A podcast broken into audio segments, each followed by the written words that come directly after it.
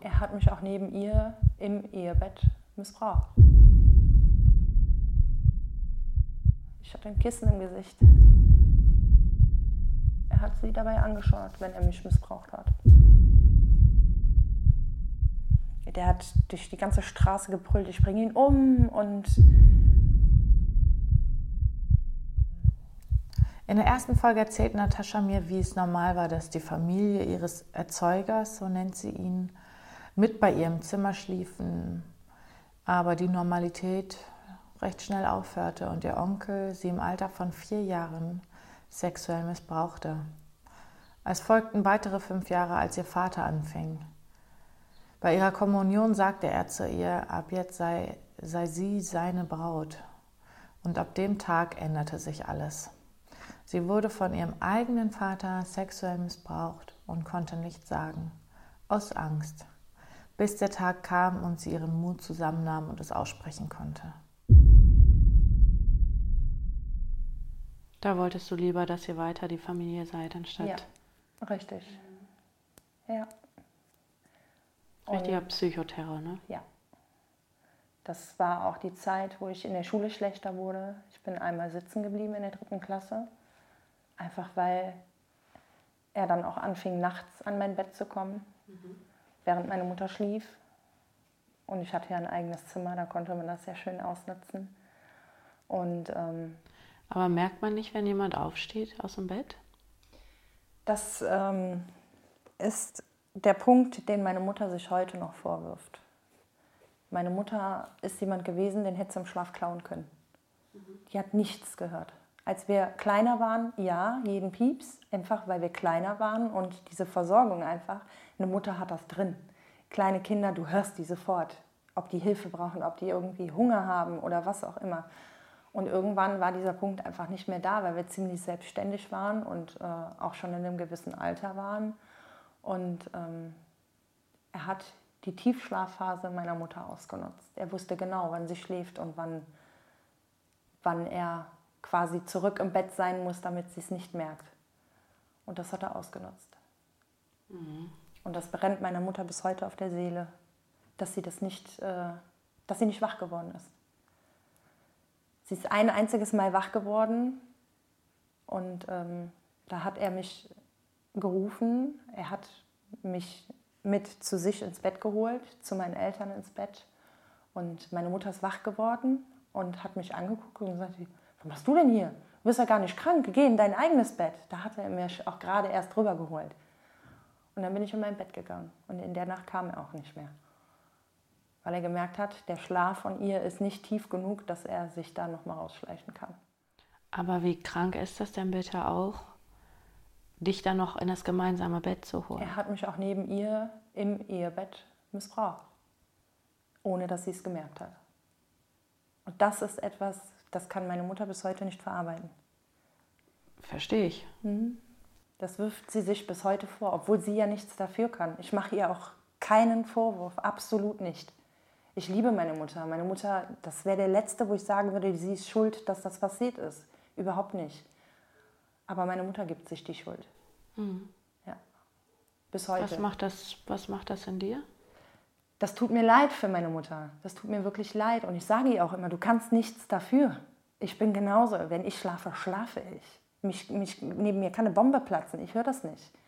Ich höre meinen Freund manchmal nicht, wenn er manchmal von irgendeiner Party oder sowas nach Hause kommt. Ich kriege es nicht mit. Ich schlafe.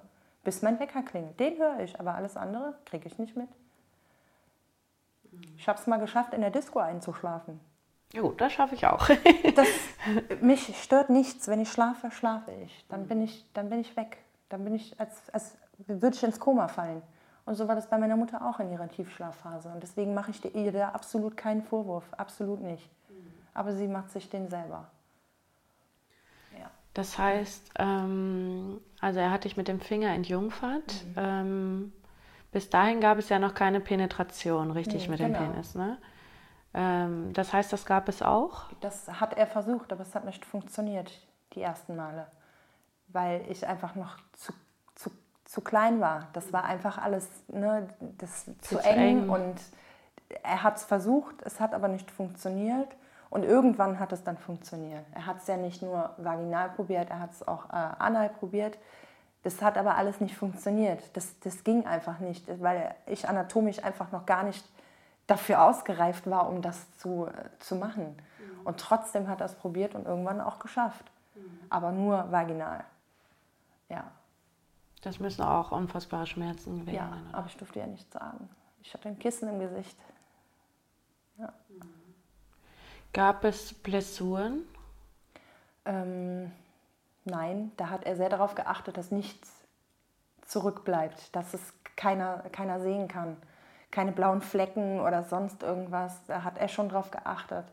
Und ähm, das hat er sehr geschickt gemacht. Er hat wirklich geguckt, dass da nichts ist, dass meine Mutter irgendwas merken könnte. Oder irgendjemand anders. Beim Turnen zum Beispiel in der Schule, da ziehst du dich auch um. Es hätte ja jederzeit irgendjemand sehen können. Deshalb, ja. Nein, da hat er darauf geachtet, dass man da nichts sieht. Um, ähm, hattest du Freundin in der Schule? Ich hatte Freundinnen, ja, aber auch denen hätte ich mich nicht anvertraut. Mhm. Ich will meine Geschwister nicht im Heim haben mhm. und meine Eltern auch nicht im Gefängnis. Wie hat sich das dann weiterentwickelt? Ja, das hat sich in dem Sinne so weiterentwickelt, dass er kam bei jeder Gelegenheit. Das heißt, die Wenn Geschichte mit im Elternbett äh, war dann erstmal durch, weil das funktionierte ja nicht. Und ja. also, ist er, also er hat mich noch ein paar Mal mit ins Bett genommen, aber da er Angst hatte, dass sie noch mal wach wird, haben wir uns in den Flur gelegt vor das Zimmer von ihr damit er sie anschauen kann. Mhm. Er hat sie dabei angeschaut, wenn er mich missbraucht hat. Und Hast geguckt, du mal ob, ich, ob sie wach wird oder wenn sie sich gedreht hat, musste ich ganz still sein. Ach so, also er hat sie angeguckt, um zu checken, dass sie nicht wach wird, sondern ja. und nicht sich sie vorgestellt zum Beispiel. Mm, heute denke ich teilweise vielleicht beides. Mhm. Das, ich sah meine Mutter auch ziemlich ähnlich oder sehe ihr auch jetzt noch ähnlich. Ich sehe jetzt fast so aus wie meine Mutter damals als junge Frau.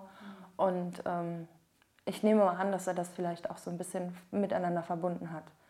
Aber in erster Linie ging es ihr darum, dass sie nicht wach wird, dass sie es nicht mitbekommt. Genau, ich musste auch ganz still sein, keinen Mucks von mir geben. Ich lag im Grunde genommen da wie so ein Brett. Wie hat sich dann, oder ist es dann auch so, man kennt es ja eigentlich nur aus den Filmen, dass man quasi aus dem Körper ja. rausgeht. Und genauso ist es. Kann ich, kann ich definitiv bestätigen. Man, man stellt sich vor, man ist überhaupt ganz woanders, um das einfach gar nicht, gar nicht richtig mitbekommen zu müssen. Augen zu und durch quasi. Hat das was mit deinem Gemüt gemacht? Ja, wie gesagt, ich bin sitzen geblieben, weil ich einfach ähm, nachts nicht mehr richtig schlafen konnte, weil jedes Mal die Angst war, da war, dass er eventuell wiederkommt. Selbst mein Hund hat ihm angeknurrt. Mein Hund hat meistens mit bei mir im Bett geschlafen und mein Hund war einer, ich habe die so oft an der Ampel, äh, also an, vom Laden vergessen, weil sie sich überhaupt nicht bemerkbar gemacht hat, dass sie überhaupt da ist. Mhm. Sie hat nie gebellt, nie irgendeinen Mucks von sich gegeben, aber wenn er kam, hat sie geknurrt und die Zähne gefletscht. Das ist abgefahren. Sie ne? wusste das. Sie das, wusste das mh. ganz genau. Sie hat auch damals gecheckt, als unsere Nachbarin gestorben ist. Sie hat, wie gesagt, nie einen Mucks von sich gegeben, nie irgendwie sich bemerkbar gemacht. Die hätte mal stehen lassen können. Die, die hätte auch zehn Stunden da gesessen und irgendwann dann nur mit dem Schwänzchen gewedelt, wenn sie dich wieder gesehen hat. Und äh, eines Nachts hat sie gejault. Fürchterlich. Also, richtig dieses uh, die ganze Nacht. Und meine Mutter hat gedacht, was ist los mit dem Hund? Das, äh, irgendwann stand dann der Krankenwagen vor der Tür und der Leichenwagen und unsere Nachbarin ist in der Nacht verstorben. Boah. Das hat sie nie wieder gemacht. Sie hat nie Gruselig. wieder gejault. Mhm. In der Nacht, die ganze Nacht gejault, bis zu dem Zeitpunkt, als sie gestorben ist. War der Hund dann auch mit im Zimmer, wenn die Vergewaltigung war? Nein, er hat sie rausgebracht. Mhm. Weil sie, wie gesagt, geknurrt hat und äh, Zähne gefletscht hat. Mhm. Was war das für ein Hund? Es war ein Husky-Schnauzer-Mischling. Auch nicht so ein kleiner Hund, ne? Ist, ja. So bis zum Knie, oder? Ja, genau. Ähm, so, dann bist du in der Schule schlechter geworden? Ja. Und das ist halt auch meiner Mutter aufgefallen. Und irgendwann kam meiner Mutter auch der Verdacht, dass da eventuell etwas sein könnte. Sie hat mich auch darauf angesprochen, ob da irgendwas ist, was nicht richtig ist, ob da irgendwas mit ihm ist oder ich habe es verleugnet. Ich habe es immer verleugnet. Glaubhaft verleugnet? Ja. Nee, was heißt, für mich ja, für meine Mutter nie. Meine Mutter hat es nie geglaubt. Sie hat mir nie geglaubt. Sie wusste, dass da irgendwas ist, aber sie konnte es nicht beweisen. Und das war das Problem. So, solange ich Nein sage, kann sie nichts, kann sie nichts machen. Ja. Und diese ganze Geschichte ist im Grunde genommen nur aufgeflogen, weil mein großer Bruder eine Freundin hatte, seine erste Freundin. Und sie hat bei uns mit übernachtet, bei mir im Zimmer. Oben? Unten, ich habe oben geschlafen. Oh, hast du ja. das Bett geräumt? Das war aber nett. Ja, nee, nee. Das ah. hatte seinen Grund, warum ich oben lag. Ach, du musstest oben. kommst du nicht so gut ran. Ah, das heißt, es hat sich ja. irgendwann, hast du gesagt... Ich möchte gerne oben schlafen. Aus ja. eigenem Schutz gehe ich aus meiner Komfortzone raus und... Richtig. Und habe oben geschlafen. Oh, okay. Und sie lag unten im Bett und er stand eines Nachts bei ihr am Bett. Und hat was gemacht? Hat mit ihr gesprochen und sie versucht irgendwie zu verführen. Ich muss dazu sagen, mein Bruder war zwölf und sie war 14. Mhm. Sie war auch relativ reif für ihr Alter. Sie hatte auch schon Brüste und äh, ne, als junges Mädchen halt. Und ähm, dann stand er bei ihr am Bett und das habe ich mitbekommen.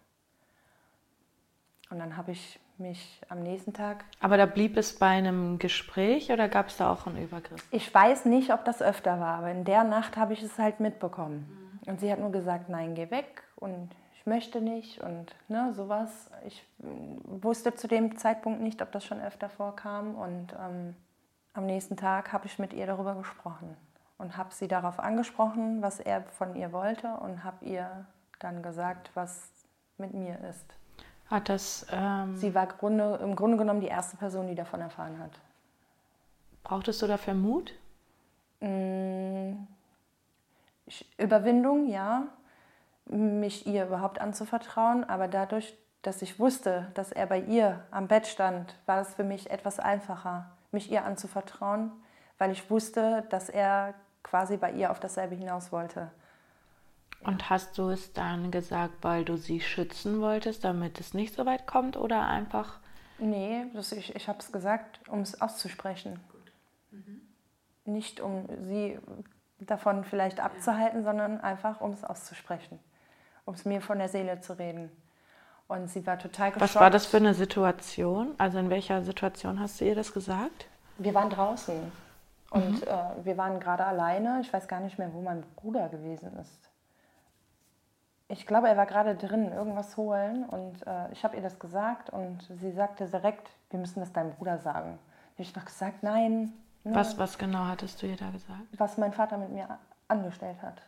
Das habe ich ihr gesagt und äh, sie hat dann halt direkt gesagt, wir müssen es deinem Bruder sagen und ich habe gesagt, nein, er hat doch das und das gesagt, ne? Gefängnis und Heim. Da hat sie dann auch gesagt, das ist Quatsch. Das, sie war ja schon ein bisschen älter wie wir, ne? Sie hat gesagt, das ist Quatsch. Ihr kommt nicht ins Heim. Warum? Er hat Mist gemacht, nicht du. Ne? Und äh, mein Bruder kam dann auch und wir haben es ihm erzählt und der ist komplett ausgeflippt. Der hat durch die ganze Straße gebrüllt, ich bringe ihn um und... Wie alt warst du da? Da war ich, lass mich überlegen, elfeinhalb. Das heißt, ich bin im Januar geboren und im Juni kam es raus. Elfeinhalb, das heißt, genau. es ging zweieinhalb Jahre. Ja. ja. Seine Machenschaften. Genau. Okay, und das, äh, wie, dein Bruder war ja älter, richtig, ja. ne? Das heißt, er war da zwölfeinhalb. Genau. Okay. Ja, er hat rumgeschrien.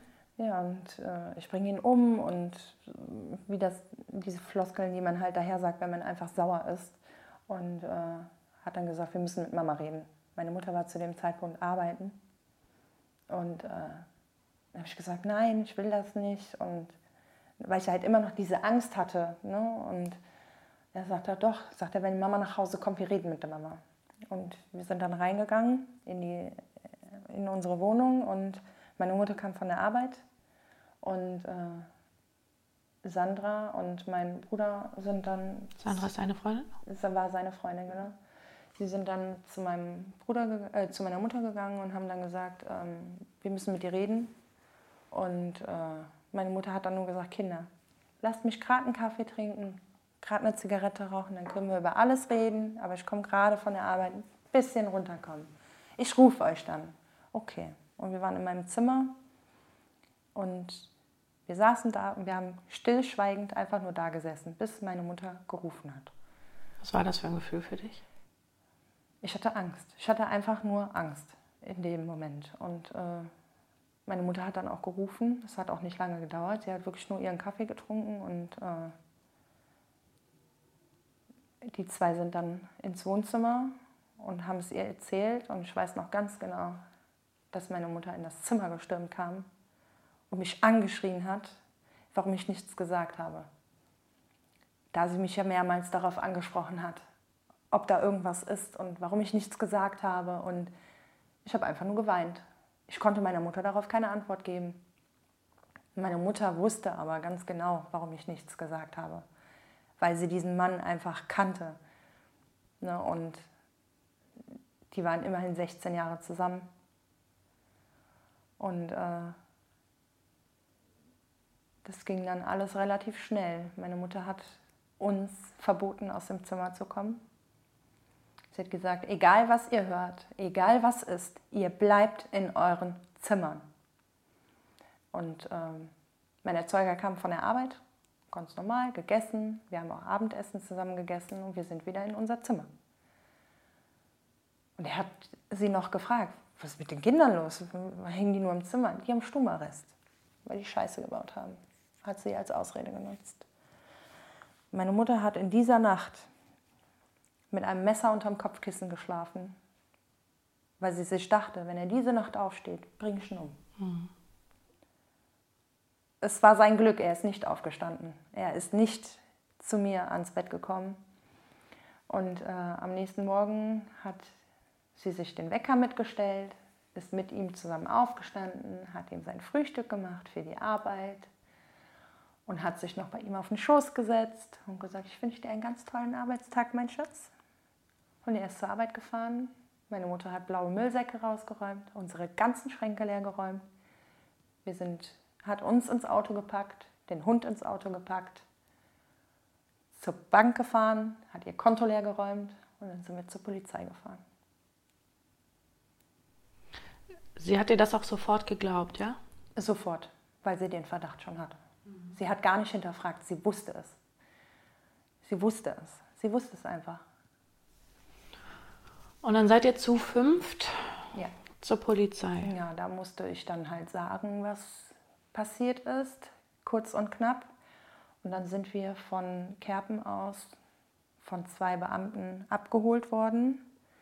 Meine Mutter musste mit dem Auto hinterherfahren, mit uns im Auto, nach Hürth auf das Polizeipräsidium. Und ähm, da wurde dann Haftbefehl erlassen und mein Erzeuger ist auf der Arbeit verhaftet worden, auf der Baustelle, vor seinen ganzen Kollegen. Und ihm wurde vor seinen ganzen Kollegen vorgelesen, was ihm vorgeworfen wird, sodass auch jeder direkt Bescheid wusste. Und ähm, von dem Tag an habe ich ihn dann nicht mehr gesehen. Er ist sofort in Untersuchungshaft gekommen und äh, das war am 6.6.2001. Und dann war die Gerichtsverhandlung. Die war im Oktober 2001. Warum hat das so ein halbes Jahr noch gedauert? Mm, einfach weil Beweise gesammelt werden mussten, meine Aussage. Ich musste auch zu einer Ärztin, wurde untersucht, die dann auch natürlich festgestellt hat, dass ich keine Jungfrau mehr bin. Was natürlich dann dafür gesprochen hat, dass diese Geschichte auch stimmt. Ja. Weil es einfach leider viele Leute gibt, die gerne etwas behaupten, was nicht so ist. Ja. Und ähm, ja, dann äh, wurde die Freundin von meinem Bruder noch verhört, als Zeugin mit aufgenommen. Sie hat aber einen Rückzieher gemacht vor der Verhandlung, weil sie sich in ihn verliebt hat. In wen? In meinen Erzeuger. Wow. Ja. Dies, die, wie, er konnte, wie ging das denn? Er konnte, er hat mit dem Finger geschnipst und er konnte die Leute um den Finger wickeln. Aber er war doch getan. im Knast? Also ja. Briefe hat er geschrieben. Er hat Briefe geschrieben. an sie, an uns, an meine Mutter. Er hat sie bedroht, meine Mutter bedroht. Der hat normalerweise Briefe, die rausgehen, werden gelesen. Er hat die Briefe seiner Anwältin gegeben und seiner Psychologin, weil er auch noch ein Verhältnis mit seiner Psychologin hatte. Die Psychologin hat die Briefe aus dem Gefängnis geschmuggelt. Drohbriefe an meine Mutter. In den Briefen steht auch drin, dass, äh, dass er sie umbringen wird und dass sie das alles verdient hätte und solche Sachen. Und ähm, die Gerichtsverhandlung war das Beste. Das war das Beste, was hätte passieren können. Dieser Richter. Das war derselbe Richter, den mein Onkel damals hatte. Und der Richter konnte sich genau an meinen Erzeuger erinnern. Und an seine Worte, die er gesagt hat. Wie konntest du das meinen Kindern nur antun? Wie konntest du nur und, und, und. Und der Richter hat ihm gesagt, wenn ich nicht an die Gesetze gebunden wäre, würde ich sie für immer wegsperren. Dann würden sie nie wieder das Tageslicht äh, draußen sehen. Sagt er, dann würde ich sie verschwinden lassen und sie würden nie wieder gesehen. Ja. Was war dann, also, okay, also ähm, diese Briefe, ja. ähm, wurden, konnten die dann als Beweismittel äh, bei der Gerichtsverhandlung verwendet werden? Nein, weil kein Poststempel drauf war. Ah. Das hätte auch jemand anders schreiben können. Aber kann man nicht die Schrift. Äh ja, also wenn es danach gegangen wäre, meine Mutter hatte ihn ja quasi mit angezeigt und für das, was er bestraft wurde, diese vier Jahre Strafe, die er bekommen hat, war quasi für den Missbrauch an mir und den Missbrauch an meiner Mutter. Das war quasi eine, eine gemeinsame Strafe. Okay. Und äh, hätte sie, die Freundin, die Anzeige damals nicht zurückgezogen, hätte er mehr bekommen. Dann wäre er auch länger im Gefängnis geblieben. Aber dadurch, dass sie den Rückzieher gemacht hat, weil sie sich, wie gesagt, in ihn verliebt hat und er sie um den Finger gewickelt hat mit seinen Briefen und er konnte das. Boah, ich bin sauer. Ja. So, dann war die Gerichtsverhandlung. Ja. Ähm, musstest du da eine Aussage machen vor deinem Vater? Nein. Ich wurde in einem Nebenraum verhört von einer Richterin. Die hat meine Aussage aufgenommen auf Video ähm, und dieses Video wurde im Gerichtssaal abgespielt. Und ähm, er hat dann noch gesagt, das ist alles gelogen. Erst hat er es zugegeben mhm. bei der Polizei. Danach im Gericht hat er gesagt, das ist gelogen. Und als meine Mutter ihn gefragt hat, warum er das alles überhaupt gemacht hat, seine Aussage war, um ihr weh zu tun. Aber sie hat ja geschlafen. Um ihr weh zu tun, hat er das alles gemacht. Mit dem Fremdgehen, mit dem Missbrauch nur um ihr weh zu tun. Da sieht man noch, dass der Mensch einfach nur krank ist. Mhm. Der ist nicht normal im Kopf, der ist einfach nur krank. Um meine Mutter weh zu tun, hat er das alles gemacht. War sie bei der Gerichtsverhandlung dabei? Ja. Sie war auch mit mir im äh, Zimmer, als ich verhört wurde. Sie war dabei und ähm, war auch bei der Hauptverhandlung dabei. Sie war ja auch als Zeugin geladen. Und äh, ja, auch mein Stiefvater war dabei. Da gab es den schon? Da gab es den schon. Oh, dann kam der aber recht zügig, ne? Der kam recht zügig, ja. Meine, mein Erzeuger war im Juni weg und im August hat meine Mama meinen Stiefvater kennengelernt. War das dann? Die kannten sich vorher schon vom Fußball. Mein, ja. mein Erzeuger war im Fußballverein und ähm, mein Stiefvater auch. Und die kannten sich auch persönlich, mein Stiefvater und mein Erzeuger. Und ähm, er ist mit zu dieser Verhandlung gegangen, um meine Mutter zu unterstützen. Und äh, konntest du den akzeptieren? Mein Stiefvater? Ja. Am Anfang war es ein bisschen schwierig. Das war für mich, wir sind umgezogen. Er hat beim Umzug geholfen. Ich hatte ihn bis da aber noch nicht gesehen. Ich wusste, dass meine Mama jemanden hat, aber ich wusste nicht, wer es ist. Und mein Erzeuger hat bei einer Gerüstbaufirma gearbeitet. Mhm für die mein Stiefvater dann auch gearbeitet hat. Und an dem Tag, als ich meinen Stiefvater kennengelernt habe, kam er mit diesem Bus an, mit dem mein Erzeuger immer nach Hause gekommen ist. Und ich habe den Schock meines Lebens bekommen. Ja, ich dachte, was geht denn hier ab? Warum steht dieser Bus da? Ist er wieder da? Nein, war mein Stiefvater. das war für mich erstmal ein Todesschock. Mhm. Ja, aber ich habe ihn akzeptiert. Also ich habe nicht, wie es bei anderen Frauen und Mädchen vielleicht ist, diesen Grauen vor Männern entwickelt. Das hatte ich nicht.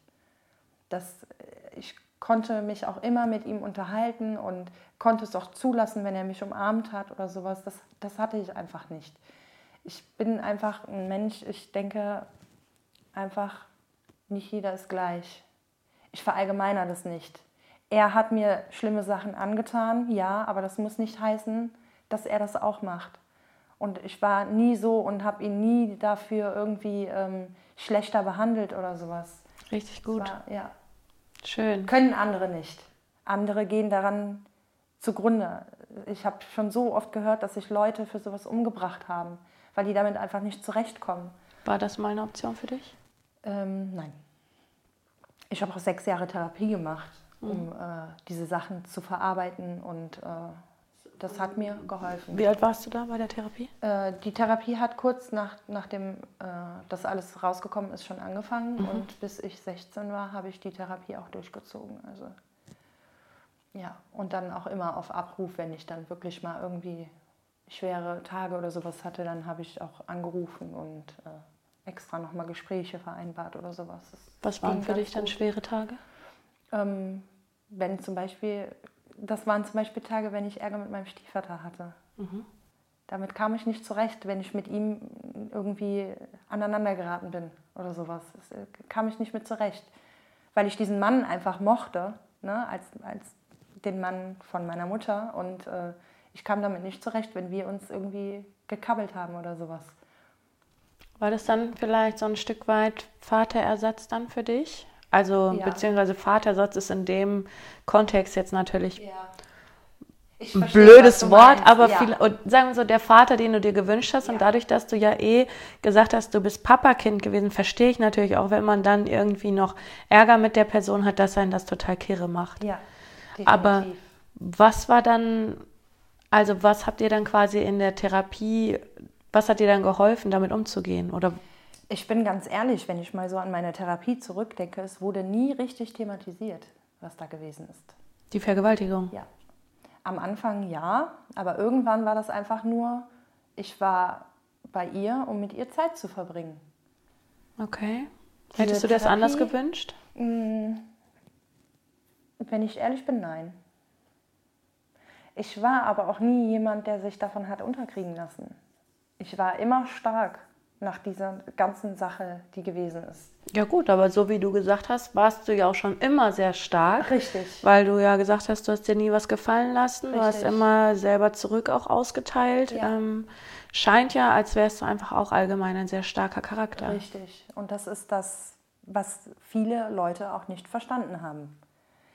Die dann auch gesagt haben, das Kind müsste einen Knacks weg haben. Das ist doch nicht normal, wie, wie sie damit umgeht auch als ich meinen ersten Freund hatte, die, die Leute konnten das nicht verstehen. Die haben wahrscheinlich gedacht, ich werde mein Leben lang alleine bleiben oder, oder irgendwie nie die Nähe zu einem Mann zulassen können. Das war aber für mich nie eine Option, weil ich, dieses, weil ich das, wie gesagt, nie verallgemeinert habe. Nur weil einer mir was Böses tut, heißt das nicht, dass der andere das auch macht. Mhm. Und ich sehe eigentlich immer das Gute in einem Menschen, egal in welchem Menschen. Und ich finde, jeder Mensch hat eine zweite Chance verdient ich habe das nie, nie auf andere Be Personen bezogen. Nie. Woher kommt das? Ich weiß es nicht. Ich kann es nicht sagen. Ich weiß es wirklich nicht. Meine Mutter bewundert das heute noch. Meine Absolut. Mutter hat immer Angst gehabt um mich, dass, dass mein Stiefvater eventuell irgendwie falsch mit mir umgehen könnte oder sonst irgendwas. Ich nie. Mhm. Ich habe diese Angst nie gehabt. Mhm. Auch wenn, wenn er bei uns geschlafen hat oder sowas. Ich habe nie Angst gehabt, dass er irgendwann neben meinem Bett steht. Nie. Das hätte ich auch von ihm nie erwartet. Einfach weil, weil ich mir denke, dass, dass dieser Mensch nicht so ist. Finde ich gut. Ja. Wie haben sich deine Gefühle zu deinem Vater verändert? Also zu deinem Erzeuger, als ähm, Du hast ja gesagt, es gab eine Zeit, da konntest du noch von Liebe sprechen. Ja. Dann war es irgendwann die Zeit der Angst, ja. hauptsächlich, so wie ich es jetzt deuten würde. Ab wann gab es mal einen Zeitpunkt vielleicht von Hass? Mm, ja. Also während, während der Zeit, wo das gewesen ist, wo er dann auch wirklich ähm, das gemacht hat, was er wirklich wollte. Und du meinst die Vergewaltigung? Genau, einfach nicht auf meine Gefühle oder sonst irgendwas geachtet hat. Äh, da habe ich mir dann auch gedacht, wo, womit habe ich das überhaupt verdient? Warum?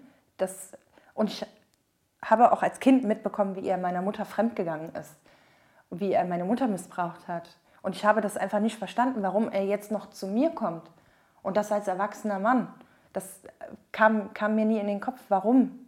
Dieses, dieses Warum einfach. Warum?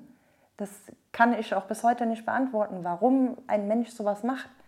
Hast du ihn mal gefragt? Mm, nein, in dem Sinne nicht, weil ich ja mit ihm nur einmal danach noch gesprochen habe, aber da komme ich, komm ich noch zu. Ähm, aber er hat mir diese, hätte mir diese Frage auch nicht beantworten können. Was will er denn sagen? Sind die wichtig für dich? Nein, er ist mir gleichgültig. Der existiert für mich nicht. Das ist mein Erzeuger, ja, danke, dass ich da bin, weil du dein Lyris reingehalten hast. aber der Rest ist mir egal. Wenn er sterben würde, wäre das für mich, ja, okay. Ein Mensch Wie, weniger auf der Welt. Ja. Ein schlechter Mensch weniger ja, auf der Welt. Genau.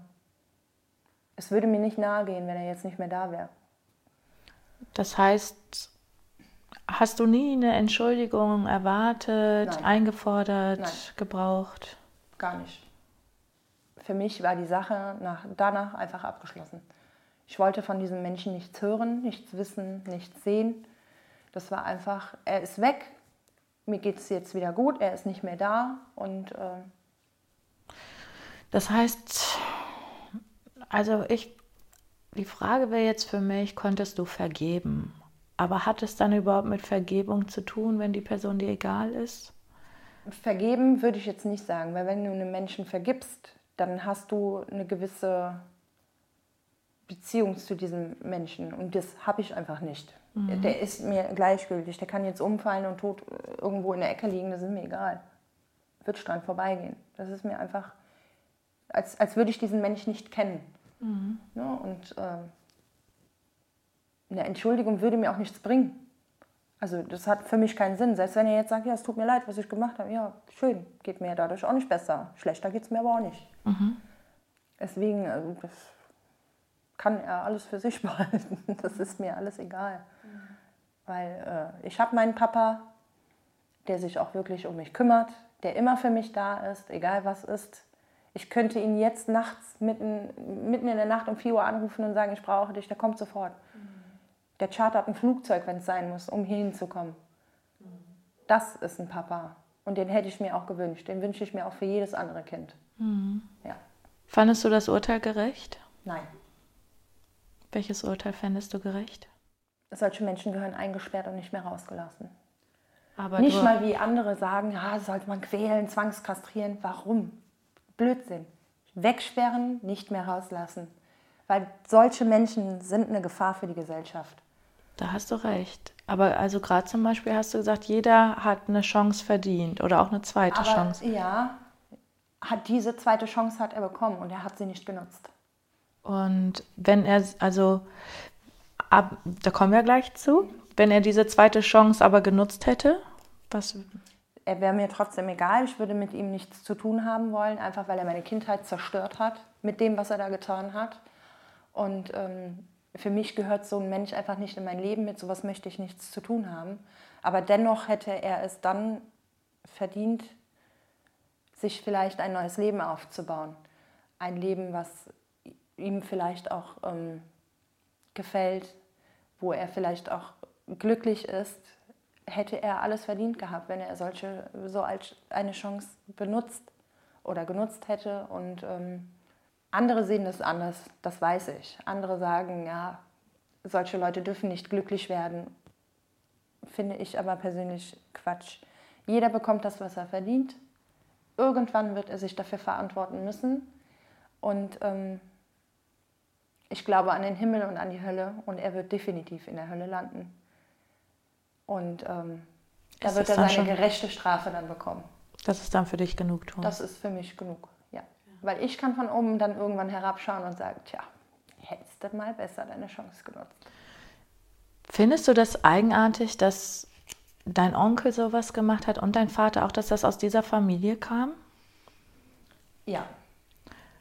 Also so, wenn ich jetzt über, das ist, war dein Onkel, mhm. der, der Andi, dann dein Vater und der andere Onkel, der kam um mit einer Diskette, um, mhm. um obwohl du im selben Raum warst, auch wenn es nur zeigen ja. ist. Ja.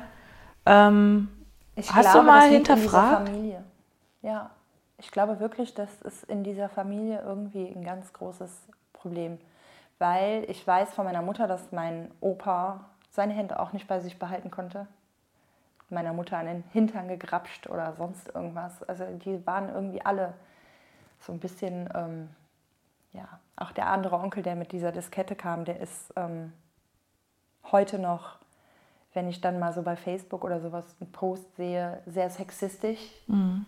Und ähm, ich weiß es nicht. Ich glaube, da ist irgendwie in dieser Familie, vielleicht haben die einen Gendefekt oder sowas, keine Ahnung. Auf jeden Fall sind die da alle nicht, nicht ganz normal irgendwie ist diese Familie nicht so ganz dicht. Ja, Familie kann man sich nicht aussuchen. Ja, genau. Ähm, gibt es etwas, was du deinem Vater gerne sagen wollen würdest, wenn du ihn sehen würdest? Das habe ich schon getan. Und zwar wie?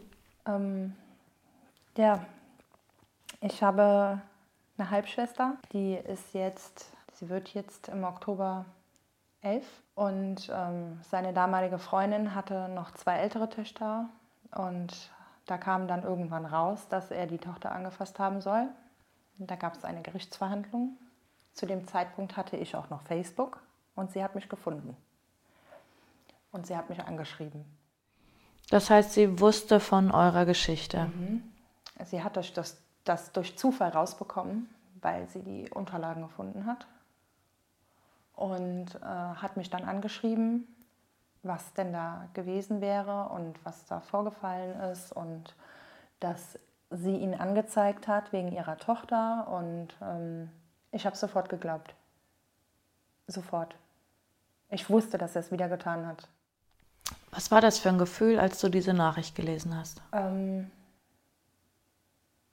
das war für mich ehrlich gesagt nicht überraschend. Ich habe mir, also ich mir nicht gedacht, dass irgendwann jemand kommt und mich darauf anspricht, sondern einfach, ich wusste, dass er es wieder tun wird. Das war für mich irgendwie klar. Und zu dem Zeitpunkt hatte ich ähm, meinen Freund schon und ähm, ich bin mit meinem Stiefvater zu dieser Gerichtsverhandlung gefahren. Was war das für ein Gefühl? Ähm, Wie lange hattest du ihn bis dato nicht gesehen? Bis dato hatte ich ihn, ich glaube, das war 2002, also gut zehn Jahre nicht gesehen. Mhm. Und bin dann. Was war das für ein Gefühl, dahin zu fahren? Ich habe mich stark gefühlt. Mein Papa war ja bei mir. Mhm. Hätte nichts passieren können, gar nichts. Der würde Bäume ausreißen. Und mein Erzeuger hat mich nicht erkannt. Echt jetzt? Er hat meinen Stiefvater erkannt, ja, aber er hat gedacht, ich wäre meine Mutter. Er hat mich für meine Mutter gehalten. Das kommt, kommt gleich noch, weil in diesem Gerichtssaal, das war eine öffentliche Verhandlung. Das heißt, wir konnten auch mit reingehen, weil wir ja nicht als Zeugen geladen wurden und konnten die ganze Gerichtsverhandlung mitverfolgen. Und die Kinder haben ausgesagt, es waren zwei Mädchen, die ausgesagt haben. Einmal diese Tochter von, von der Frau und äh, ihre Freundin. Ja. Und ich habe mir das angehört und ich musste weinen. Ich musste einfach nur weinen, weil das, was sie erzählt haben, habe ich selber erlebt. Genauso wie die das erzählt haben. Welches Gefühl hat das verursacht, das Weinen? Wut. Ich war einfach sauer. Ich war so sauer. Und ähm, diese Kinder wurden in diesem Gericht, so, sie mussten vor ihm aussagen. Wow. Und die Staatsanwaltschaft und der Anwalt meines Erzeugers, die haben die Kinder auseinandergenommen mit Fragen. Und äh, das waren Kinder. Die Taten waren bis zu dem Zeitpunkt schon zwei Jahre her. Und die Kinder haben sich in Widersprüche verstrickt, was normal ist. Ich weiß nicht mal mehr, was ich gestern gegessen habe. Wie soll ich dann solche Details dann eins zu eins noch wissen? Vor allen Dingen nach dem Zeitraum. Man versucht, solche Sachen auch zu verdrängen und zu verarbeiten. Und dass man dann nicht mehr alle Details weiß, das ist normal. Ähm, Und ich musste einfach nur weinen. Mein Papa saß da und hat meine Hand gehalten. Ne? Und der, der ich habe gemerkt, er wurde sauer. Er wurde richtig, richtig sauer. Und ähm, dann haben die Richter sich nach hinten äh, zurückgezogen, um äh, eine Pause zu machen und sich zu besprechen. Und ich habe durch den Gerichtssaal geschrien. Ich habe ihn angeschrien, ob er sich nicht schämt für das, was er den Kindern da gerade antut. Und ähm, dann hat er mich nur, das war das erste Mal, dass er mich angeguckt hat. Er hat sonst nicht einmal in unsere Richtung geguckt, weil er genau wusste, dass wir da sitzen. Und das war das erste Mal, dass er mich angeschaut hat und ich habe gesagt, ähm, dass er sich schämen soll und dass er irgendwann dafür in der Hölle schworen wird. Und dann hat er gesagt, ich habe nichts gemacht, äh, ich habe nichts gemacht, frag deinen Sohn, weil er mich für meine Mutter gehalten hat.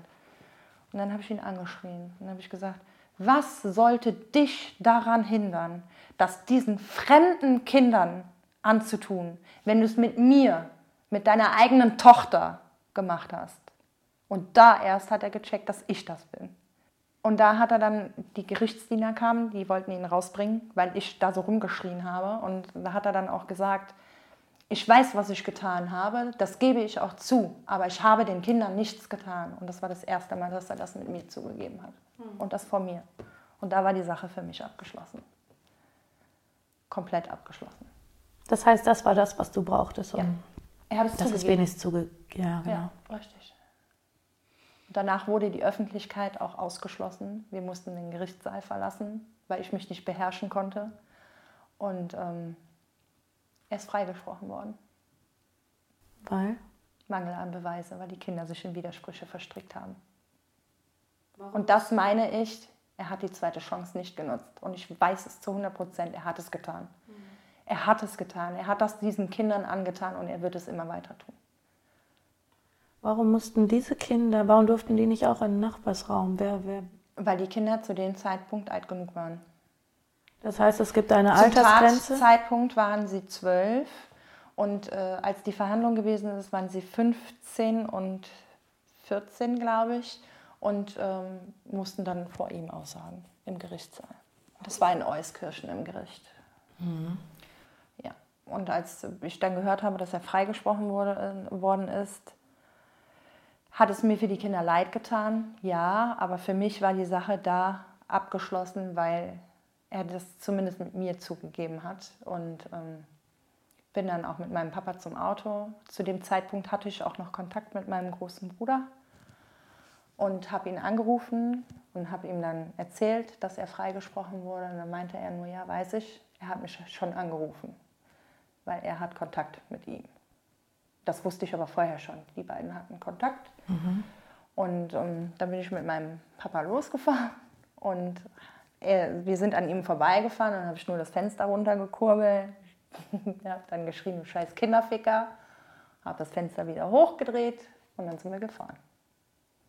Mhm. Und ab dem Zeitpunkt habe ich auch keinen richtigen Kontakt mehr mit meinem großen Bruder. Weil? Weil er lieber zu ihm gehalten hat als zu uns. Aber er weiß schon, was er alles gemacht hat. Er weiß das. Er war ja der Erste, der es erfahren hat. Hast du ihn mal gefragt, warum er den, was ihm an diesem Kontakt wichtig ist? Ähm, nein, habe ich nie mit ihm drüber gesprochen. Ich habe ihm nur gesagt, das muss er selber wissen. Das ist seine Entscheidung. Es ist immerhin auch sein Vater. Er hat ihn in dem Sinne nichts, ne, nichts getan, außer mal hier und da einen Klaps. Ne? Und äh, wenn er Kontakt mit ihm haben möchte, habe ich absolut nichts dagegen. Das muss er selber wissen, aber nicht von mir. Ich möchte davon nichts hören ich möchte mit diesem Menschen nichts zu tun haben. Und ähm, solche Sachen soll er bitte für sich behalten. Und es war dann auch okay. Hat auch die ersten, erste Zeit funktioniert.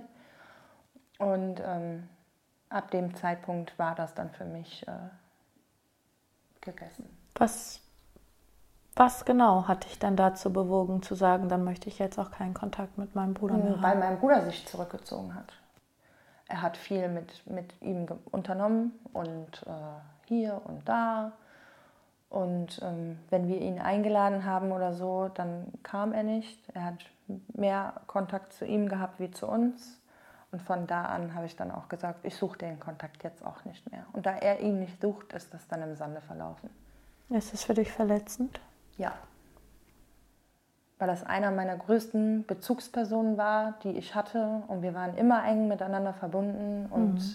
in dem Sinne ist er uns so in den Rücken gefallen. Ja. Es hat schon sehr weh getan. Also mittlerweile ist mir das auch egal. Er muss selber wissen, irgendwann wird er auf die Schnauze fallen. Zumal er auch als äh, Kind nicht gerade schön von ihm behandelt wurde. Und ähm, das finde ich einfach so traurig. Er hat auch den Kontakt zu meiner Mutter abgebrochen. Mhm. Er hat letztes Jahr im Oktober geheiratet, hat den Namen seiner Frau angenommen. Oh. also klares Statement gesetzt. Nichts mehr zu tun. Ja. Soweit ich Meinst weiß, hat er wohl auch mit seinem Erzeuger nichts mehr zu tun. Meinst du, es ist eine Art Selbstschutz vielleicht? Ich weiß es nicht. Ich nehme mal an, er hat damit eventuell irgendwie so ein bisschen seine verkorkste Kindheit aufgearbeitet. Weil er ja dann da der Einzige war, mit dem er Kontakt haben wollte und vielleicht so ein bisschen wieder zurückversetzt als Kind vom Kopf her. So, ich wünsche meinem Bruder trotzdem alles Gute der Welt. Das, also ich grolle ihm nicht. Ne? Das ist, er muss es selber wissen. Er wird irgendwann, wird er wird er es bereuen, dass er den Kontakt abgebrochen hat? Wenn zum Beispiel meine Mutter nicht mehr da ist, wird er es wahrscheinlich irgendwann bereuen, dass er nicht mehr mit ihr gesprochen hat. Und ähm, ja. Wie geht es deiner Mutter heute? Schlecht. Meine Mutter ist ähm, Alkoholikerin. Seit wann? Kann ich dir nicht genau sagen. Seit Jahren aber schon. Ich meine, die trinkt keinen harten Schnaps oder so, aber sie trinkt Bier. Ich meine, sie hat auch mal Wochen, wo sie nichts trinkt. Oder wenn sie zum Beispiel meinen Neffen da hat, da muss ich sie echt verteidigen. Sie trinkt dann keinen Tropfen, einfach weil es sich nicht gehört, vor Kindern zu trinken. Und auch dieses Bewusstsein hat sie.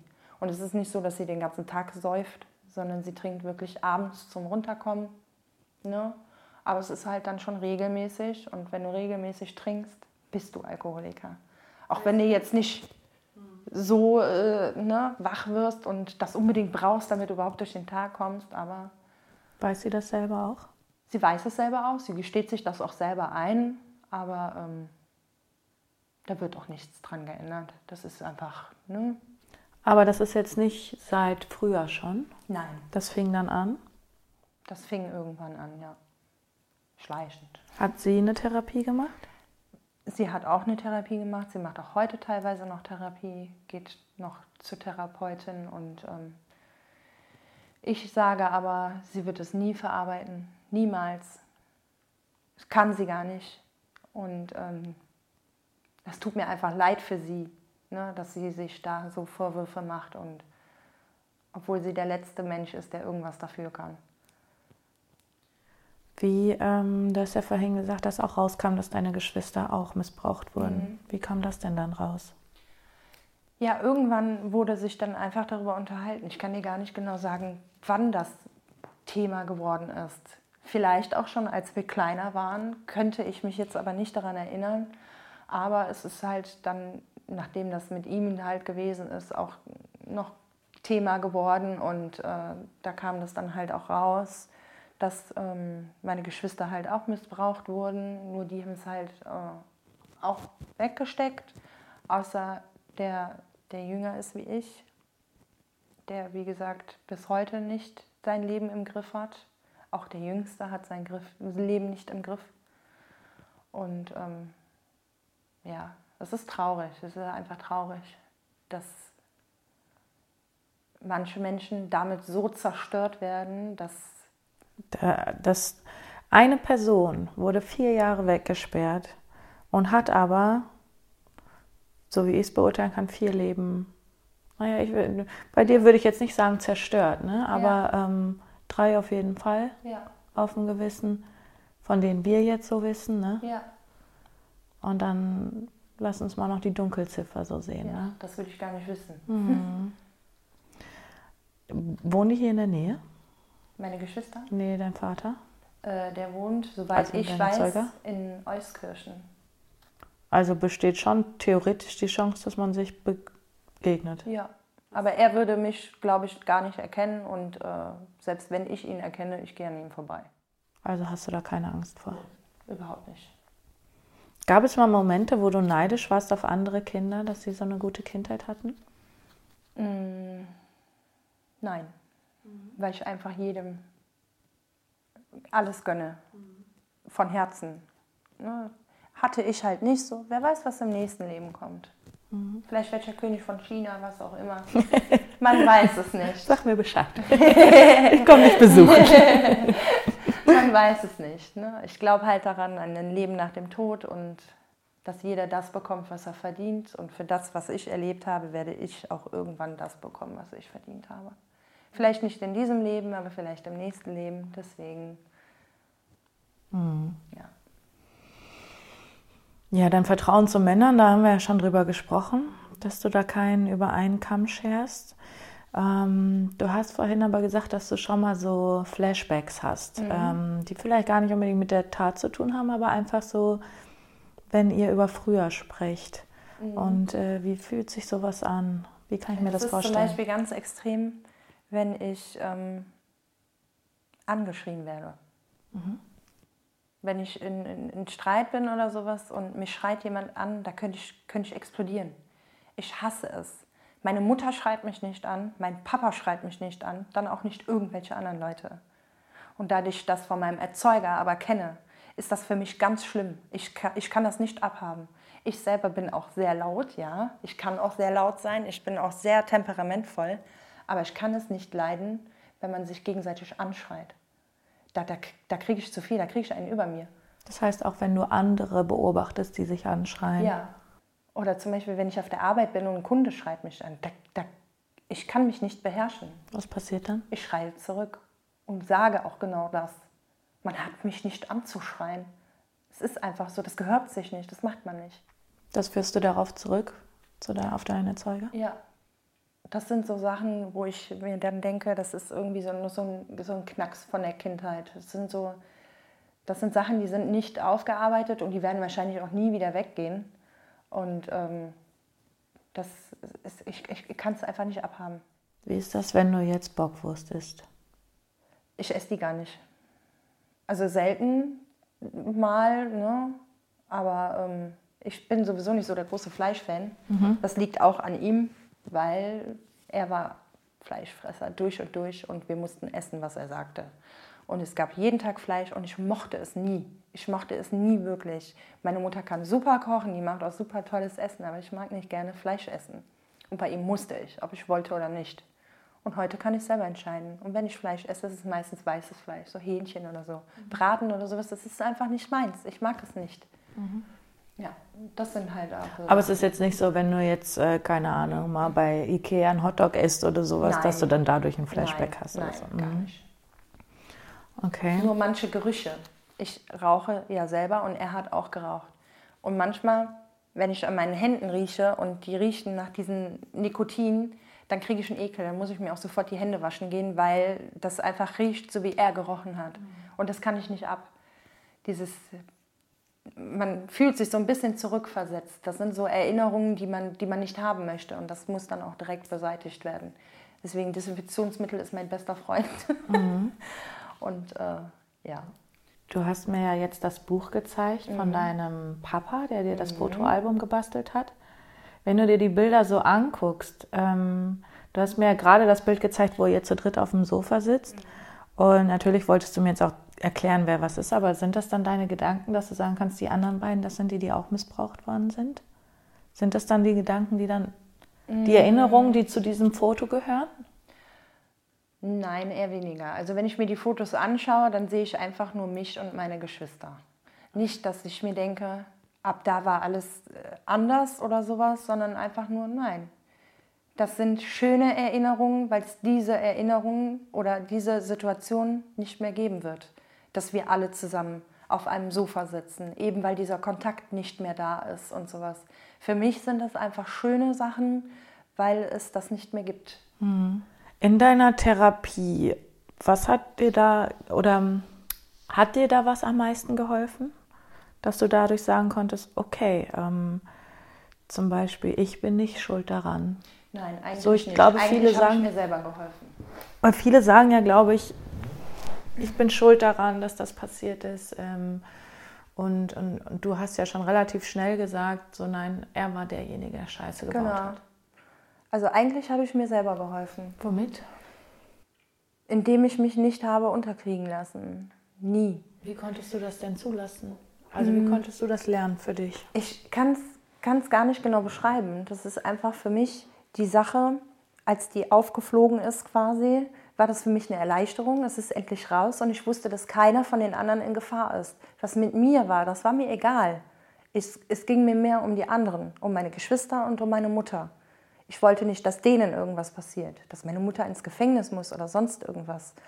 Und ähm, als ich das gemerkt habe oder verstanden habe, dass das nicht so ist, wie er mir das immer behauptet hat, ab da an war für mich klar, er ist an allem schuld, kein anderer. Keiner ist für sonst irgendwas verantwortlich und auch kein anderer wird dadurch, dadurch schlechte Konsequenzen haben, sondern nur er. Und das war für mich so der Punkt, dann ging es mir gut weil ich wusste, die anderen sind nicht in Gefahr. Auch ich bin nicht mehr in Gefahr, weil diese Situation jetzt damit beendet ist. Und äh, ja. Würdest du die Therapie denn trotzdem nochmal machen, wenn du jetzt in der Situation ja, bist? Ja, definitiv. Bestimmt. Also kann ich jedem nur empfehlen, nicht jeder ist so stark wie ich. Nicht jeder wird einfach mal so rubididupp damit klarkommen. Das ist einfach so. Und ähm, jedem, der jetzt noch Probleme hat, sich jemanden irgendwie anzunähern oder, oder vielleicht auch unbewusst sich jemanden äh, zu öffnen oder sonst irgendwas, dem würde ich schon empfehlen, sich ähm, fachmännische Hilfe zu holen, weil es einfach Sachen gibt, die man mit sich alleine nicht ausmachen kann. Mhm. Das würde ich schon empfehlen. Deswegen, also hätte ich die Therapie nicht gemacht, wäre ich wahrscheinlich trotzdem so stark wie jetzt. Aber ich habe sie trotzdem durchgezogen, weil ich für mich wusste, es wird mir helfen und es wird mir dadurch noch besser gehen, als es mir sowieso schon ging. Okay. Ich habe die Therapie ja auch freiwillig gemacht. Mich hat ja keiner gesagt, du musst jetzt eine Therapie machen. Nein, ich habe die freiwillig gemacht und auch freiwillig über die Jahre hingezogen. Hast du sofort einen Platz bekommen? Ja, beim, direkt beim Kinderschutzbund. Okay, ähm, wie oft ist die Vergangenheit für dich heute noch ein Thema? Mmh eigentlich gar nicht. Also wenn, wenn mal irgendwie so drüber gesprochen wird, so jetzt mit Freunden oder sowas, ne, denen, die, denen ich das auch gesagt habe und die auch die Geschichte äh, gelesen haben, da kann ich dann auch offen und äh, ehrlich Fragen beantworten, habe ich gar kein Problem mit. Und die gucken mich dann immer mit Rehaugen an, so nach dem Motto, die bricht doch jeden Moment zusammen. Die, meine Gesprächspartner brechen dann meistens eher zusammen wie ich. Einfach weil es für mich äh, eine abgeschlossene Sache ist. Du kannst so reflektiert darüber reden, mhm. dass es ähm, sich fast ja wie, wie ein Buch. Mhm. Also als ob du mir gerade von einem Roman erzählst. Ja, ähm. und das liegt daran, dass ich das aufgeschrieben und niedergeschrieben habe. Mhm. Das hilft. Das hilft ungemein. Ich habe auch früher Tagebuch geführt, in dem ich diese Sachen reingeschrieben habe. Und das hilft einfach. Also mir hat es geholfen, diese Sachen niederzuschreiben und zu wissen, wenn ich mich mal an etwas nicht mehr erinnern kann, weil diese Erinnerungen vielleicht auch irgendwann verblassen, ich kann es nochmal nachlesen. Will man das? Nein, wollen vielleicht nicht unbedingt, aber vielleicht kommt man irgendwann mal in eine Situation, wo man denkt, wie ist das nochmal gewesen? Mhm. Ne? Wenn man sich zum Beispiel mit anderen unterhält und man will ja auch keine Lügen verbreiten. Mhm. Wenn man etwas erzählt, sollte das schon der Wahrheit entsprechen. Und um diese Wahrheit erzählen zu können, muss man das irgendwo aufschreiben. Ja. Sonst vergisst man Sachen oder verdreht man Sachen und dann landet man im Endeffekt so da wie die Kinder, wo er freigesprochen wurde. Ja. Wie offen kommunizierst du das denn so in deinem Bekannten- und Freundeskreis? Schon offen. Also ich renne jetzt nicht zu jedem, äh, also ich gehe jetzt nicht hausieren und sage, hm, ich wurde missbraucht. Äh, so ist es nicht. Aber wenn äh, das Thema aufkommt, irgendwie Vergangenheit, Kindheit und, und, und, dann sage ich auch ganz offen und ehrlich. Oder meistens fängt das mit der Frage an, wo ist denn dein Vater? Mhm. Und dann sage ich, er hat im Knast gesessen, keine Ahnung. wenn die Leute dann wissen wollen, warum, dann sage ich das auch. Mhm. Ich, ne, wie gesagt, ich gehe damit jetzt nicht hausieren, aber wenn mich jemand fragt, ich äh, mache da kein Geheimnis draus. Mhm. Weil für mich muss das nicht sein. Es wird, werden oft genug Sachen totgeschwiegen und ich finde, es muss nicht sein. Weil ich habe keinen Fehler gemacht. Ganz genau. Als du dann damals deinen Partner kennengelernt hast, du hast ja gesagt, vor acht Jahren mhm. seid ihr zusammengekommen, ne?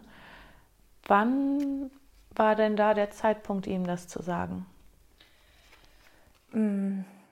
Ziemlich am Anfang habe ich schon mit ihm darüber gesprochen, weil es manche Sachen oder Situationen gibt, die ich heute einfach nicht mag.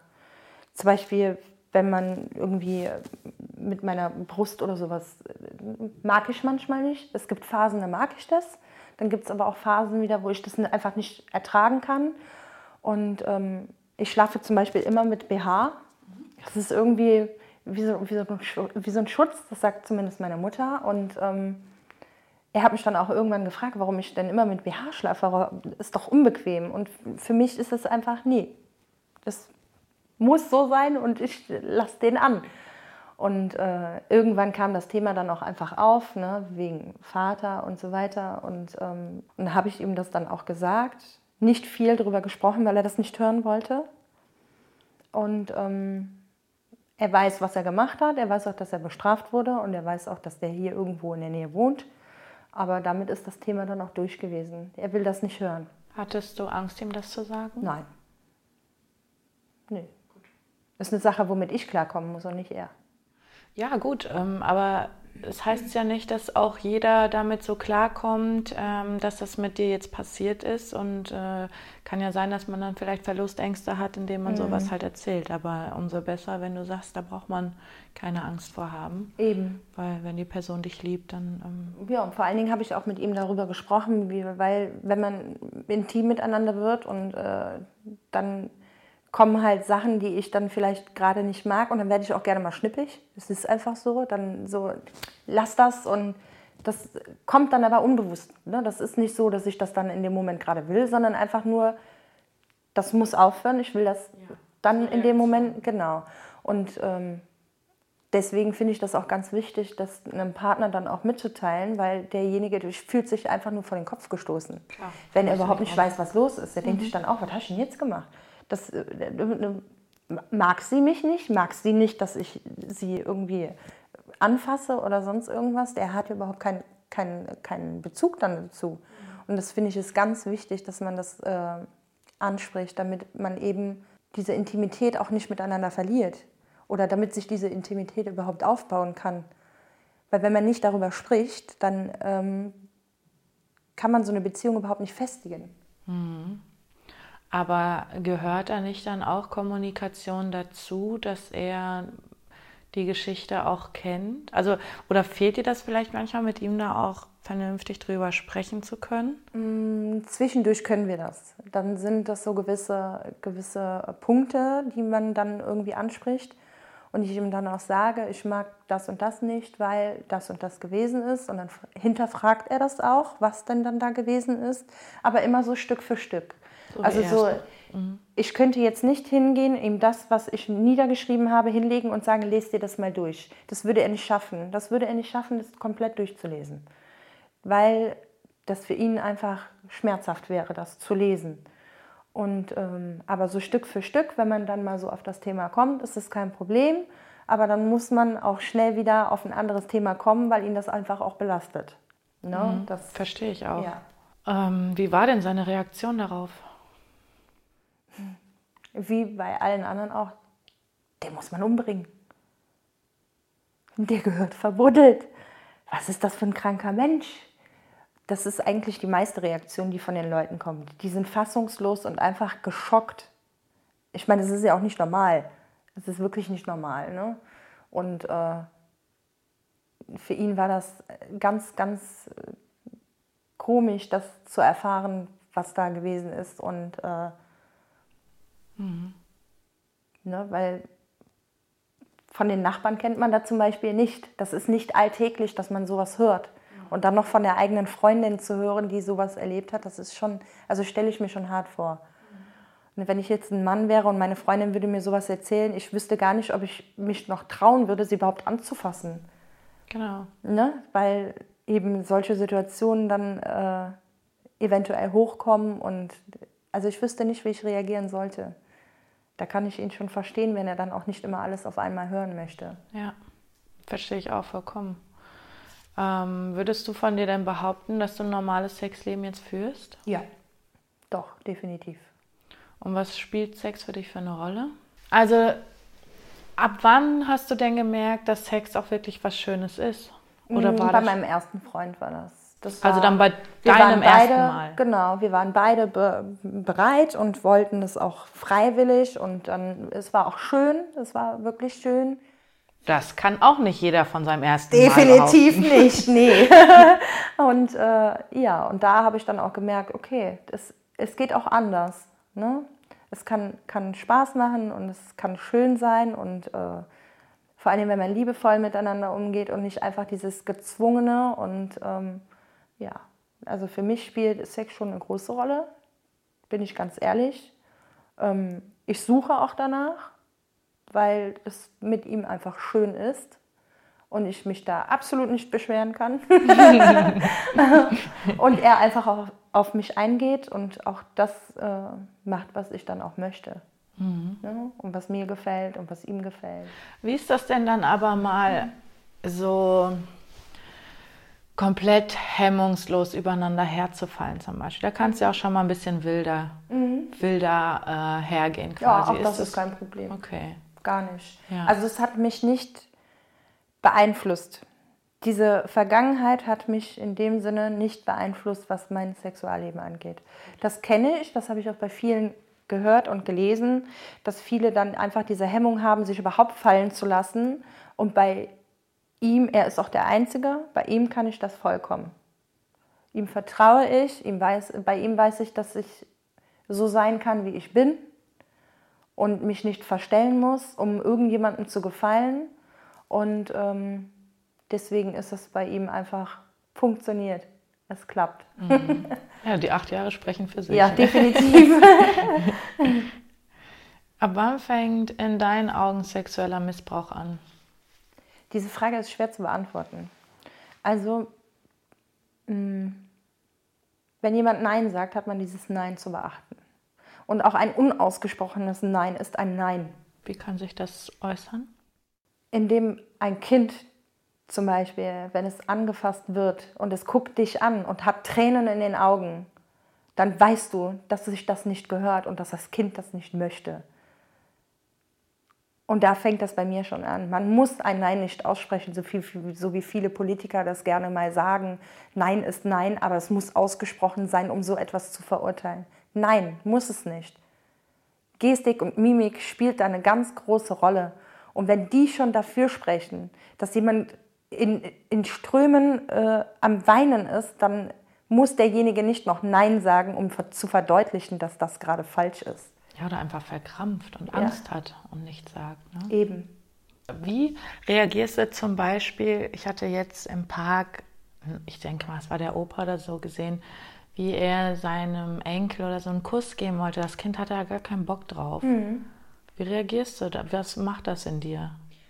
Ähm, kann ich ganz gut beschreiben, weil mein Neffe, wenn ich ihm sage, gib Tante Kuss und er sagt nein, ich zwinge ihn nicht dazu, mir jetzt einen Kuss zu geben, nur weil ich das gerade möchte. Nur weil ich das möchte, heißt das nicht, dass er das auch möchte.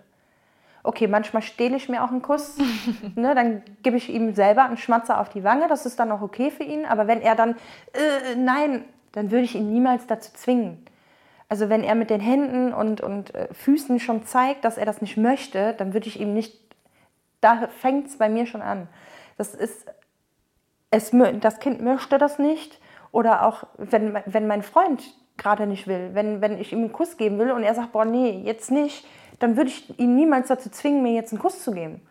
Weil für mich gehört sich das einfach nicht. Wenn man etwas nicht möchte, dann hat man das zu respektieren. Dann ist das einfach so. Ja. Es kann sich vielleicht im nächsten Moment ändern und derjenige kommt dann auch, komm her, Ne? Das ist alles gar kein Problem, aber wenn derjenige das nicht möchte, hat man ihn nicht zu zwingen. Ganz einfach ist das. Mhm. Du hast vorhin erwähnt, dass du in einem Frauenhaus gelebt hast. Mhm. Wie kam das denn dazu? Warum geht man in ein Frauenhaus? Ja, andere Frauen gehen in ein Frauenhaus, um sich eventuell vor ihrem Mann zu verstecken oder sonst irgendwas. Und ich habe quasi im Frauenhaus gelebt, weil ich nicht wusste, wohin. Meine, ich habe meine ähm, Wohnung und alles aufgegeben und bin zu meiner Freundin hier nach Bonn gezogen und hatte dann einen Riesenkrach mit ihr. Sie hat mich geschlagen. Deine, also meine Freundin, war eine Freundin oder eine, deine feste? Meine, meine beste Freundin eigentlich. Okay. Und äh, sie hat mich dann auch geschlagen und ähm, also körperlich angegriffen vor ihren Kindern, vor meinem Patenkind. Und ähm, einfach so? Hattet ihr euch gestritten? Es war ein Streit, es war ein Riesenstreit und äh, es war im Grunde genommen von ihr was einfach nur Eifersucht, weil Auf mein Freund. Auf deinen Freund. Genau, also weil wir, Den gab es zu dem Zeitpunkt schon. Ja, weil wir uns so gut verstanden haben, unsere Beziehung ganz toll lief und ihre Beziehung lief einfach nicht so gut. Und das war einfach Eifersucht. Und ähm, wir haben uns dann gestritten und ich wusste nicht, wohin. Wohin sollte ich? Meine Mutter wohnt in einer Zwei-Zimmer-Wohnung mit äh, Hund, Katz und meinem Papa und ist halt nicht viel Platz. Und dann habe ich halt im Frauenhaus nachgefragt und die haben mich dann aufgenommen. Und dann war ich erst in Leverkusen im Frauenhaus und bin dann einfach ähm, ja, nach vier Monaten nach, nach Bonn ins Frauenhaus, um einfach auch näher bei meinem Freund zu sein. Und dann bin ich irgendwann bei ihm eingezogen und zu einem Papa. In sein Kinderzimmer. ähm, Im Frauenhaus, du hattest auch gesagt, man muss gewisse Aufgaben erfüllen. Ja. Da gibt es zum Beispiel Telefondienst, wenn jemand, wenn eine neue Dame anruft, die Hilfe braucht oder sowas, dass man dann ein Treffen vereinbart, wo man jemanden abholen kann und sowas. Oder Türdienst, dass wenn es klingelt, dass man die Türen aufmacht, weil es hat ja keiner einen Schlüssel. Hm, okay. ja, damit einfach diese Schlüssel nicht verloren gehen können. Und diese Häuser müssen ja auch anonym bleiben. Das heißt, es weiß auch keiner, wo die sind? Nein. Du dürftest, du dürftest deinem Freund Nein, ich durfte sagen. ihm nicht sagen, wo die Häuser sind.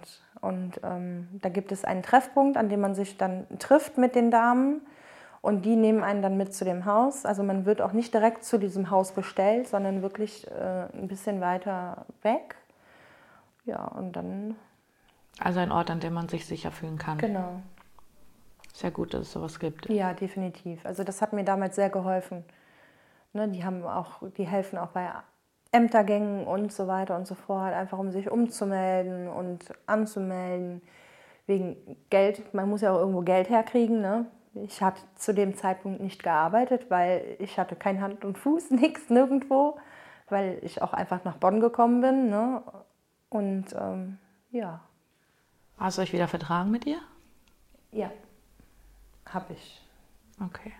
Allein schon wegen meinem Patenkind, mhm. weil ich nicht möchte, dass der Kontakt verloren geht. War das der einzige Grund? Nein. Sie ist mir damals eigentlich immer eine gute Freundin gewesen, auch jetzt noch. Ich wüsste, wenn ich ihr schreiben würde, ich brauche dich, sie wäre da, definitiv. Aber ähm, die Freundschaft ist nicht mehr so eng, wie es damals gewesen ist. Einfach weil sie mir damals unendlich wehgetan hat mit den Aktionen, die sie da gebracht hat. Und ähm, trotzdem bin ich immer für sie da. Und genauso für ihre Kinder. Mhm. Sie hat vier Mädchen, mein großes Patenkind und noch drei andere Mädchen. Und trotzdem, egal was mit den Kindern ist oder mit ihr, ich bin immer für sie da. Mhm. Immer. Was sind für dich erste Warnsignale, wenn ähm, ich A, das Gefühl habe, Opfer zu sein, Opfer zu werden? Und äh, B, wenn ich das Gefühl habe, eine Person im Umfeld könnte sowas passiert sein. Mm, die ersten Warnsignale sind, wenn sich jemand zurückzieht, ohne dass es einen ersichtlichen Grund dafür gibt. Mhm. Ja, also wenn, wenn ich zum Beispiel ähm, merken würde, mein Neffe wird immer ruhiger, spricht nicht mehr viel, oder ist nicht mehr so lebendig wie vorher, dann würde ich mir Sorgen machen. Dann würde ich mich fragen, warum? Warum legt er jetzt dieses Verhalten an den Tag? Das würde ich mich schon fragen. Und das wär, da würden für mich schon die Alarmglocken klingeln. Ob da irgendwas ist, was vielleicht nicht, nicht mal unbedingt Missbrauch, sondern vielleicht auch einfach irgendwie, dass er Probleme hat oder dass er irgendwie im Kindergarten irgendwas hat oder sonst irgendwas. Ne? Dass er sich nicht wohlfühlt oder wie auch immer. Das sind für mich schon Anzeichen, wo ich mir dann denke, irgendwas stimmt mit diesem Menschen nicht. Wenn er sich abrupt verändert. Und ähm, Anzeichen, dass jemand sowas eventuell machen könnte, sind für mich, wenn man sich auf eine unnatürliche Art nähert. Zum Beispiel, wenn man ständig Körperkontakt sucht. Also ich bin kein Mensch, ich muss nicht jeden streicheln, um ihm zu zeigen, ja, wir verstehen uns gut. Ich muss dann nicht jedem auf den Rücken klopfen und mal hier über das Haar gehen oder äh, sonst irgendwas. Dann denke ich mir auch schon, irgendwas stimmt mit dem nicht. Was, was, mhm. Muss der mich immer anfassen? Was, ne, was ist da los? Und das finde ich, äh, da sollten vielleicht einige Menschen mal drüber nachdenken, ob die falsche Signale in die Welt schicken, ne? wenn die sich so verhalten. Ich meine, ich bin auch ein offener und herzlicher Mensch. Ich nehme alles jeden, wie er ist, quatsch auch mit alles und jedem, aber ich muss nicht jeden anfassen. Und wenn ich jetzt merke, jemand ähm, zeigt solche Züge, dass, also wo ich glaube, irgendwas stimmt mit der Person nicht, der könnte vielleicht sowas in der Richtung passiert sein. Was glaubst du, wäre ein Weg, diese Person anzusprechen oder mit ihr umzugehen? Mhm was hätte dir damals vielleicht geholfen? Weil selbst deine Mutter hat, hat dich es, ja angesprochen. Ja, aber mir hat es im Grunde genommen nur, zu, äh, nur geholfen zu sehen, dass er zu jemand anders gegangen ist. Dass ich nicht alleine war. Und das hat mir geholfen. Und wenn ich zum Beispiel in die Situation käme, dass ich den Verdacht hätte, dass das bei jemandem so ist, dann würde ich einfach erzählen, du, ich kenne da jemanden, dass das und das und das passiert. Bei den meisten kommt dann nämlich schon der Ausbruch. Mhm. Okay. Weil die sich dann nicht mehr beherrschen können, weil dann fängt der Kopf an zu rattern. Ja. Und dann kann man auch irgendwann nicht mehr unterdrücken. Und wenn man mehrmals dieses Thema anspricht, mal, ich kenne da jemanden, dem ist das und das passiert oder das und das und das und das ist gewesen, ich habe neulich das gelesen, irgendwann bricht das aus. Okay. Irgendwann kann man es nicht mehr zurückhalten. Mhm. Weißt du, was man tun kann, wenn ähm, man selber Hilfe sucht? und man wurde vergewaltigt. Was, was kann man dann machen? Ähm, wo kann man Hilfe suchen? Wo kann man Hilfe finden? Ich bin äh, ganz ehrlich, dadurch, dass es ja damals, da war noch nicht mit Internet und so weiter und so fort, aber es gibt so viele Foren, an die man sich wenden kann oder Internetseiten oder alleine Hotlines, die man anrufen kann. Man muss ja nicht unbedingt mit jemandem darüber sprechen, den man kennt, weil viele schämen sich auch einfach für das, was da passiert, auch wenn man nichts dafür kann. Aber es ist einfach so. Diese Scham ist einfach da. Und wenn man diese Scham nicht überwinden kann, dann vertraue dich jemandem an, der dich nicht verurteilen kann, weil er dich nicht kennt. Er kennt dich nicht. Er kennt deine Geschichte nicht. Er kennt den Menschen dahinter nicht. Und jemandem am Telefon etwas zu sagen, ist meistens einfacher, als wenn man jemandem gegenübersteht. Mhm. Also das würde ich den Leuten schon mit auf den Weg geben. Mhm. Dass man sich Hilfe sucht, die einem nicht direkt gegenübersteht, damit man auch einfach freier sprechen kann. Hätte dir damals irgendwas geholfen? Oder gab es irgendwas, was du dir gewünscht hättest, was vielleicht vorher passiert hätte passieren sollen? Das Einzige, was ich mir immer gewünscht habe, ist, dass es jemand mitbekommt. Also quasi in flagranti, dass man erwischt wird oder sowas. Das hätte ich mir gewünscht oder dass ich einfach mehr Mut gehabt hätte, meiner Mutter zu sagen, ja Mama, du hast recht, Würdest du etwas ändern, wenn du äh, jetzt in eine Zeitmaschine steigen könntest? Nein, dann wäre ich nicht da, wo ich heute bin. Dann hätte ich vielleicht auch meinen Freund nicht. Mhm. Und den will ich nicht loswerden. Mhm. das, also das, wie, wie ich schon sagte, alles hat seinen Grund, warum etwas so kommt, wie es kommt. Aber ich will auch nichts ändern. Das gehört einfach zu mir dazu.